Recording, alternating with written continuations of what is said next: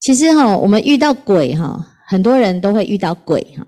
但是佛陀遇到鬼，那个鬼都很有善根啊。你看这个罗刹鬼，他竟然哦，就是感佩到哦，你都不怕我哈，我就对你升起敬意，然后就放 放掉了那个佛陀哈。可是我们想想一想哦，如果我们碰到鬼哦，我们应该不会像佛陀这样，我们就怕死了哈。还没有佛鬼都还没有对我们怎么样，我们自己就先怕死了啊。那我们就在想哦，诶，有一些人哈会刚好被鬼附身啊，他就会跑去怎样？第一个，因为你觉得他是鬼，你已经先帮他贴标签，鬼都是好的还是坏的？都是坏鬼，对不对？哈，那其实我们不用怕鬼，因为他会当鬼，他的福报比人还要差。好，你应该要起怜悯心。可是我们却因为不知道嘛，哈，因为不知道，我们就会起害怕心。所以，我们起的害怕心之后呢，我们会想要跟他对抗，去除、除掉它。就像这个老鼠，它其实不可怕，它比我们小，可是因为我们很害怕，所以他就会变成，他为了保护他自己，他就要攻击。啊，毒蛇也是啊，就是他为了要保护自己，他要攻击。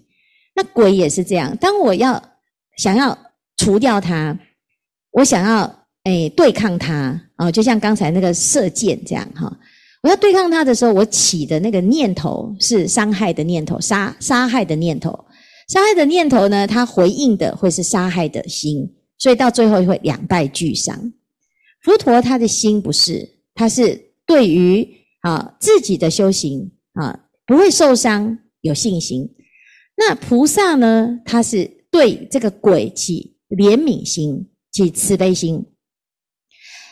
我们在起这个慈悲心，或者是起正念的时候，我们的心起的是啊善的念头，所以呢，回应回来的就是善的力量。如果我们起的是杀害的心、对抗的心，那回应回来的就是像镜子一样啊，就像这个反射一样哈。作用力等于反作用力，它就会回来回敬在自己，还着于本人哈。所以其实呢，观世音菩萨的法门很简单，就是我们保持自己的心起的是只起善念，而不起恶念。那我只要不起杀心，鬼不会害我们，害不了啊。但是我们偏偏就是因为我们不知道自己可以这样，所以我们因为害怕，所以反而起的是杀心。啊，所以这个故事呢。